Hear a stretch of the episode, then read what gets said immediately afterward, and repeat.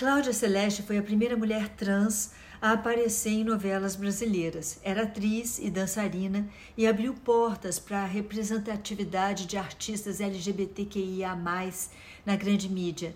Nascida em 1952, no Rio de Janeiro, Cláudia Celeste chegou a servir ao Exército antes de transicionar. Foi no quartel que ela começou a barbarizar, fazendo sobrancelha, se maquiando, porque ela começava ali a questionar sua identidade. Logo, ela sentiu vontade de explorar seus talentos artísticos. Aos 20 anos, passou a se apresentar como dançarina no Beco das Garrafas e no ano seguinte virou protagonista no espetáculo O Mundo é das Bonecas, que foi encenada no, encenado no Teatro Rival.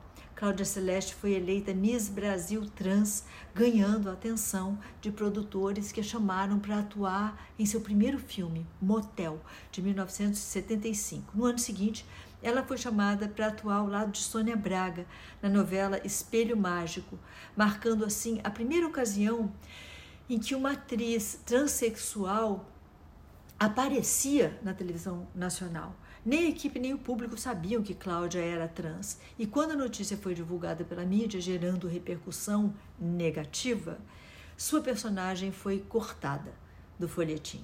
Em 1988, no entanto, ela foi novamente chamada para estrelar a novela Olho por Olho, no papel da travesti Dinorá, entrando para a história como a primeira mulher trans a ter um personagem fixo em uma novela. A artista ainda atuaria em, em outras inúmeras peças de teatro, chegando a ser dirigida por ninguém menos do que Bibi Ferreira, que é outra mulher de fibra aqui.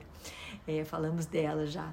Cláudia Celeste morreu em 2018, aos 66 anos, vítima de uma pneumonia. Em 2022, ela foi homenageada com um doodle do Google.